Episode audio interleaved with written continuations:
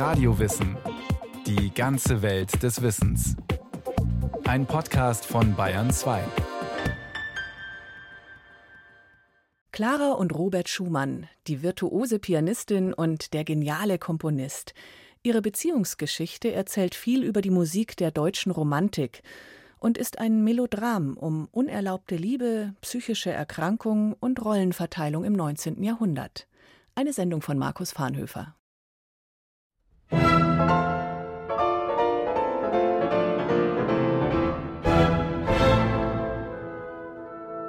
Es ist eine Love Story, die alles hat, was eine große Liebesgeschichte braucht. Starke Gefühle, Glück und Erfüllung, aber auch Herzschmerz und bittere Tränen. Da sind zwei Menschen, die füreinander bestimmt sind, denen jedoch schier unüberwindbare Hindernisse in den Weg gelegt werden. Trotz aller Widerstände finden die beiden zusammen. Hochzeitsglocken, Familienidyll und Happy End? Nein, denn das Schicksal meint es schlecht mit den Liebenden. Einer von ihnen erkrankt und stirbt. Und dies alles vor der emotional aufgeladenen Kulisse der deutschen Romantik. Wie mir es war, als ich dich das letzte Mal sah, den Wagen fortrollen sah, eine Staubwolke darüber. Es ist mir wie dir gegangen. Die Sonne tat meinen Augen weh. Solche Liebestränen hatte ich noch nicht gekannt. Der Komponist Robert Schumann ist der männliche Part des legendären Paars. Der weibliche ist die Pianistin Clara Schumann, geborene Wieck. Da sitze ich nun so im Gartensalon und denke, wo mag wohl jetzt mein guter Robert weilen? Denkt er wohl an dich? Ist er heiter oder traurig? So denke ich nun unaufhörlich, dass ich's kaum ertrage. Nun leb wohl. Du, der Beste aller Menschen, der Geliebteste, mein Alles, meine Welt. Robert und Clara Schumann. Ihre berühmte, oft verklärte Liebesgeschichte ist die zweier Hochbegabter, deren gewaltiges Talent sich sehr früh zeigt, die jedoch unter vollkommen unterschiedlichen Bedingungen heranwachsen. Das wird ihre Beziehung prägen.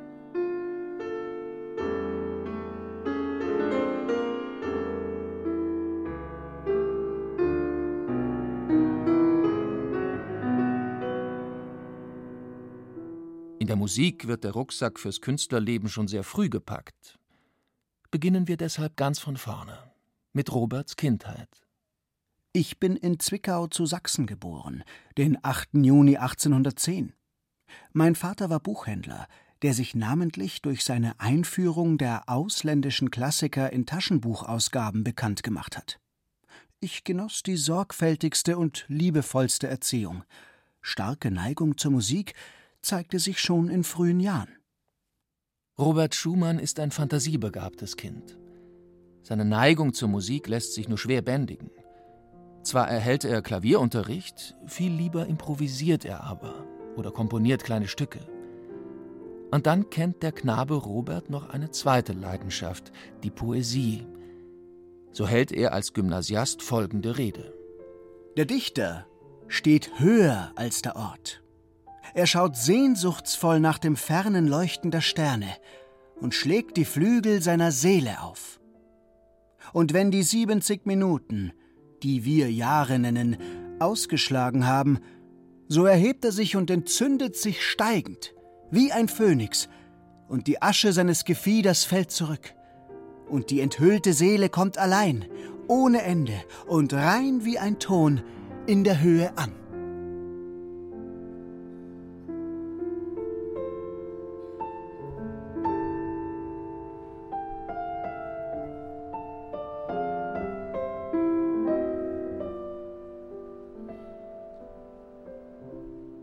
Literatur oder Musik? Es wird in Roberts Leben zunächst anders kommen. Kurz vor dem Abitur stirbt sein Vater. Auf Druck der Mutter studiert er halbweise Jura. Robert hat jedoch keine Lust auf Paragraphen. Stattdessen fantasiert er am Piano oder gibt sich im Kaffeehaus lyrischen Faulenzereien hin. Der junge Schwärmer fühlt sich zum Olymp der Tonkunst berufen. Schumanns Mutter versucht das Schlimmste zu verhindern. Letztlich setzt sich ihr Sohn durch. Er schreibt Mein ganzes Leben war ein Kampf zwischen Poesie und Prosa oder nenn es Musik und Jus. Jetzt stehe ich am Kreuzweg. Und ich erschrecke bei der Frage, wohin? Folge ich meinem Genius, so weist er mich zur Kunst, und ich glaube zum rechten Weg.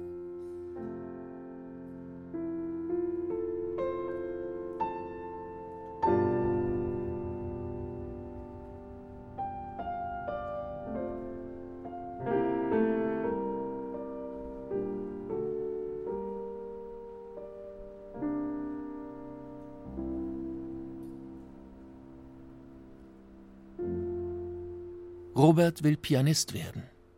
Instrumentalvirtuosen sind die Könige des damaligen Musikbetriebs. Und er weiß, wer ihn zu einem Tastenstar machen kann. Friedrich Wieck aus Leipzig. Der Musikalienhändler und Klavierpädagoge ist Vater einer Tochter, die das ideale Aushängeschild für seine Fähigkeiten ist. Das Klavierwunderkind Clara Wieck.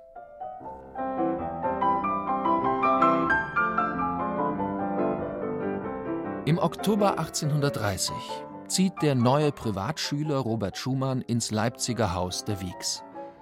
Da ist Robert 20 Jahre alt, Clara gerade mal elf. Clara ist bereits all das, was der Studienabbrecher Schumann werden will. Sie ist eine technisch brillante Instrumentalistin auf dem Sprung auf die internationale Bühne. Der Erfolg des Mädchens kommt nicht von ungefähr. Friedrich Wieck hat Claras Karriere wie auf dem Reißbrett geplant und mit bemerkenswertem Sachverstand vorangetrieben.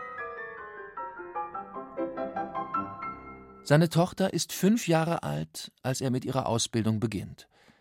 1828 debütiert die Achtjährige im Leipziger Gewandhaus. Drei Jahre später unternimmt die Miniaturpianistin eine Deutschlandtournee. 1832 gastiert Clara zum ersten Mal in Paris. Unterwegs dorthin besucht sie in Weimar den alten Goethe. Auch erschien gestern bei mir ein merkwürdiges Phänomen. Ein Vater brachte seine zwölfjährige Tochter zu mir, welche neuere Kompositionen vortrug. Über Claras Darstellung vergisst man die Kompositionen. Das Mädchen hat mehr Kraft als sechs Knaben zusammen. Goethes Aussage ist ein Kompliment. Am Flügel wirkt Clara überraschend erwachsen. Trotz ihres zarten Alters und ihres Geschlechts ist sie eine Interpretin, die in der von Männern dominierten Musikwelt ernst genommen wird. Man hält mich für einen zweiten Liszt, berichtet sie aus Paris. Neben dem Geiger Paganini ist Franz Liszt der zweite Übervirtuose der Zeit.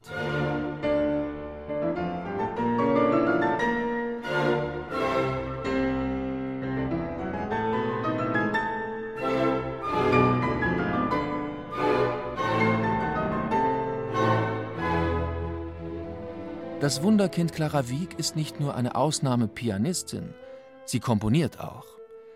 Das Opus 1 der Neunjährigen erscheint 1829 im Druck. Ihr Klavierkonzert A-Moll vollendet sie mit 15. Ich tröste mich, dass ich ja ein Frauenzimmer bin und die sind nicht zum Komponieren geboren. Wird sie Jahre später in einem Brief an ihren herzensguten Robert schreiben. Nach dem Rollenverständnis der Zeit ist das Komponieren reine Männersache. Schickliche Frauen tun sowas nicht. Das Jahr 1831. Der Klavierstudent Robert Schumann lebt mit der Familie Wieck unter einem Dach. Sein Traum von der Virtuosenkarriere wird dort nicht in Erfüllung gehen. Robert mag am Instrument ein genialer Improvisator sein, seine Technik ist jedoch mangelhaft. Mit verbissenem Ehrgeiz macht sich Schumann daran, seine Defizite aufzuholen. Dabei bedient er sich des Chiroplasten, einer Teufelsmaschine, die beim Üben die Hände fixiert und die Sehnen dehnt. Der junge Mann übertreibt. Chronische Lähmungserscheinungen stellen sich ein. Aus und vorbei? Wegen des Fingers mache dir keine Unruhe. Komponieren kann ich auch ohne ihn, und als reisender Virtuose würde ich kaum glücklicher sein. Besänftigt Robert die Mutter denn er hat schon einen Plan B. Er wird Komponist. 1831 entsteht sein erstes Werk mit Opuszahl, die Abeck-Variationen, gefolgt von den Papillons, beides Stücke, die auch Clara Wieck spielen wird. Und dann besinnt sich Robert auf eine weitere Begabung: das Schreiben. Zusammen mit Freunden gründet er die Neue Zeitschrift für Musik. Schumann wird deren Chefredakteur und damit eine der wichtigsten Stimmen einer jungen, revolutionären, romantischen Generation. Das pedantische Festhalten am alten Zopf oder das Zurückträumen in die Jugendliebe taugt und nützt nichts. Die Zeit geht fort und man muss mit ihr fortgehen.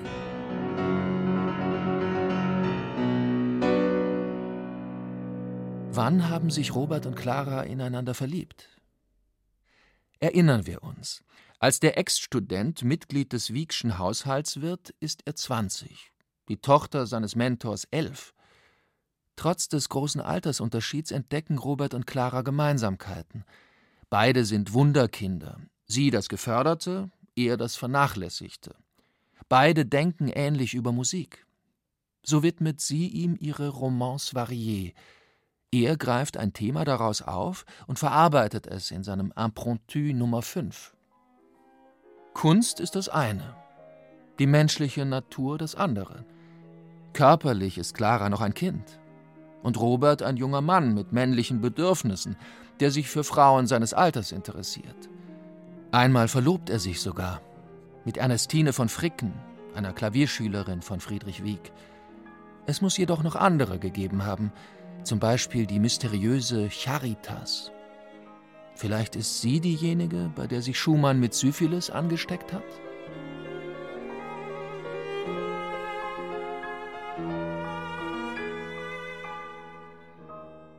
1835 wird aus Roberts und Claras Geistesverwandtschaft Liebe.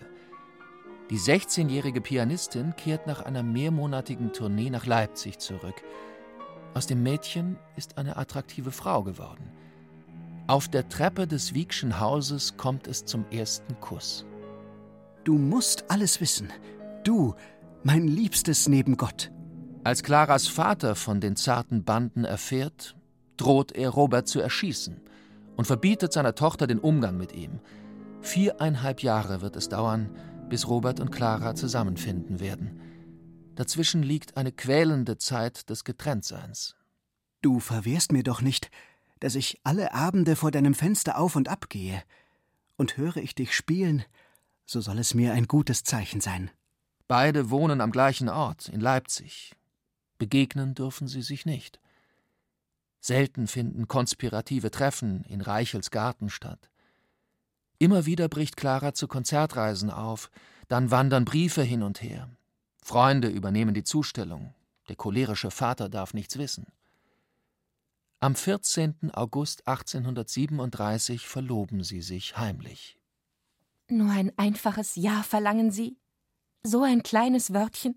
So wichtig doch sollte nicht ein Herz so voll unaussprechlicher Liebe wie das meine dies kleine Wörtchen von ganzer Seele aussprechen können.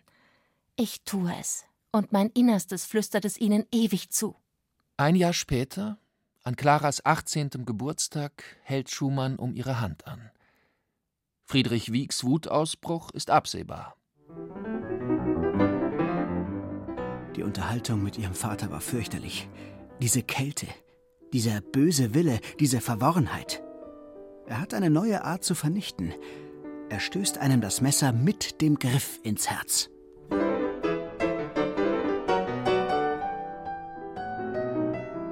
Wieck ist entschlossen, die verhasste Beziehung mit allen Mitteln zu verhindern. Die Virtuosin Clara ist sein Geschöpf. Er sieht sich, auch ökonomisch, um die Rendite seiner Investition betrogen und verleumdet Schumann, wo er nur kann. Schumann wehrt sich. Der Streit wird ein Fall für die Justiz. Nach zahlreichen Verhandlungen erteilt das Appellationsgericht dem jungen Paar den Ehekonsens. Am 12. September 1840 treten Robert und Clara Schumann vor den Traualtar. Am Polterabend überreicht der Komponist seiner zukünftigen Frau sein Brautgeschenk, den Liederzyklus Opus 25 Myrten. Du meine Seele, du mein Herz, du meine Wahl, du mein Schmerz, du meine Welt, in der ich lebe, mein Himmel, oder ganzes Innere war von Dank erfüllt zu dem, der uns doch endlich über so viele Felsen und Klippen einander zugeführt. Mein inbrünstiges Gebet war, dass es ihm gefallen möchte, mir meinen Robert recht lange, lange Jahre zu erhalten. Die frisch Verheirateten beziehen eine Wohnung in der Leipziger Inselstraße. Am ersten Tag von Claras Frauenschaft, wie es Robert nennt, beginnen die Schumanns ein gemeinsames Ehetagebuch. So versprich mir auch du, dass du dich streng an die Statuten unseres geheimen Eheordens halten willst, wie ich es dir selbst hiermit verspreche. Fleiß, Sparsamkeit und Treue gibt Robert als Motto aus. Clara unterzeichnet als von ganzer Seele ergebenes Weib.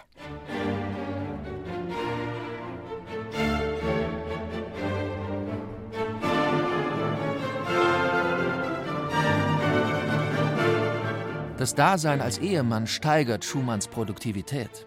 Er schreibt Lied um Lied. In wenigen Tagen entsteht die Frühlingssinfonie. Die Pianistin Clara ist eine Berühmtheit. Und Robert, der Autor und Komponist, steht für einen neuen, romantischen Geist in der Musik. So wird ihr Haus zum Treffpunkt für fortschrittliche Tonkünstler. Felix Mendelssohn Bartholdy, Franz Liszt oder Hector Berlioz sind dort zu Gast.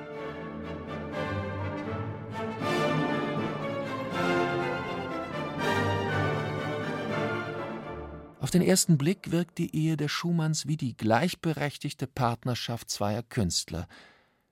Doch hinter den Kulissen sind beide den Geschlechterrollen des bürgerlichen Zeitalters verpflichtet. Männer sind die Ernährer der Familie, Frauen kümmern sich um den Haushalt und sind sorgliche, anspruchslose Wesen. So sehr sich die Schumanns bemühen, dem zu entsprechen, es funktioniert nicht. Bald wird das Geld knapp. Roberts Musik ist nicht kommerziell genug. Es ist mir ein schreckliches, ihm gar nichts mit meinem Talent nützen zu können. Soll ich nun den ganzen Winter stillsitzen, nichts verdienen, was ich doch leicht könnte? Jeder fragt, warum ich nicht reise.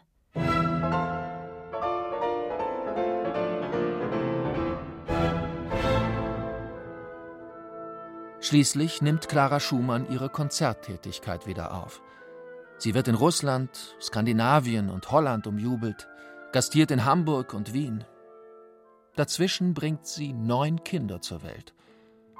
Wenn Robert sie begleitet, ist er höchstens der Mann an ihrer Seite. Das nagt an seinem Selbstwertgefühl. Überhaupt weiß ich nicht, was man mit der sogenannten Nichtanerkennung will, mit der ich heimgesucht sein soll. Das Gegenteil wird mir oft in vollem Maße zuteil. Robert Schumann hat in der Musikwelt einen guten Ruf.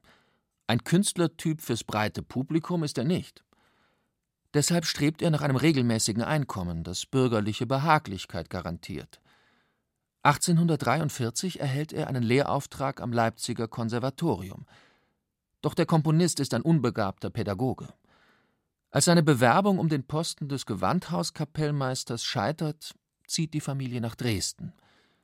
1850 wird Robert städtischer Musikdirektor in Düsseldorf. Dort kommt es zu Konflikten. Schumann ist oft einsilbig, unkonzentriert und gereizt. Die Verantwortlichen stellen seine Leistungsfähigkeit in Frage. Roberts seltsames Verhalten hat jedoch einen ernsten Hintergrund. Er ist seit langem schwer krank.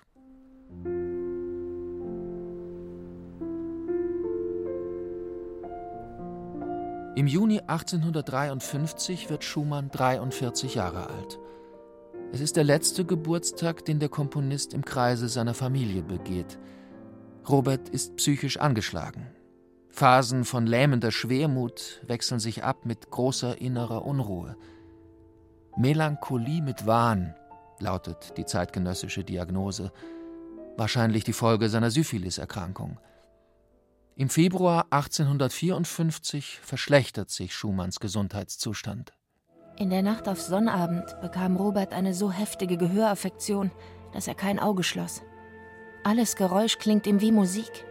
Er sagt, es sei Musik so herrlich mit so wundervoll klingenden Instrumenten, wie man sie auf der Erde nie hört. Er war des festen Glaubens, Engel umschwebten ihn und machten ihm die herrlichsten Offenbarungen. Alles das in wundervoller Musik.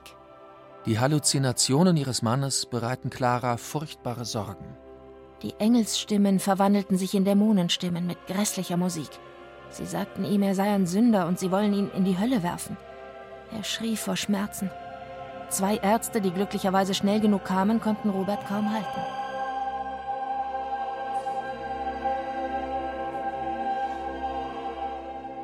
Am 27. Februar, einem Rosenmontag, eskaliert die Situation.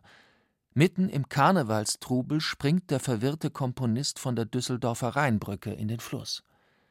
Schumann wird gerettet und lässt sich in die Privatheilanstalt von Endenich bei Bonn einweisen. Auf ärztlichen Rat hält sich Clara von nun an von ihrem Mann fern. Im Juli 1856 wird Clara Schumann nach Endenich gerufen. Sie hat Robert seit fast zweieinhalb Jahren nicht mehr gesehen. Es war abends zwischen sechs und sieben Uhr. Er lächelte mich an und schlang mit großer Anstrengung, denn er konnte seine Glieder nicht mehr regieren, seine Arme um mich. Nie werde ich das vergessen. Um alle Schätze der Welt gäbe ich diese Umarmung wieder hin. Wie mühsam musste ich mir seine geliebten Züge hervorsuchen. Welch ein Schmerzensblick. Robert Schumann stirbt wenige Tage später, am 27. Juli 1856, nachmittags gegen vier. Von seinen Wärtern unbemerkt entschläft er sanft in seiner Krankenzelle. Zum Zeitpunkt von Roberts Tod ist Clara 36 Jahre alt. Die alleinerziehende Mutter intensiviert ihre Konzerttätigkeit und wird zu einer der großen, legendären Figuren der europäischen Konzertpodien. Clara Schumann überlebt Robert um 40 Jahre und stirbt am 20. Mai 1896 in Frankfurt am Main.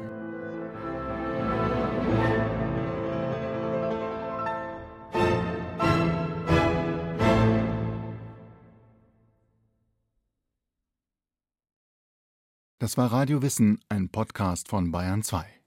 Autor dieser Folge Markus Vanhöfer, der auch Regie führte.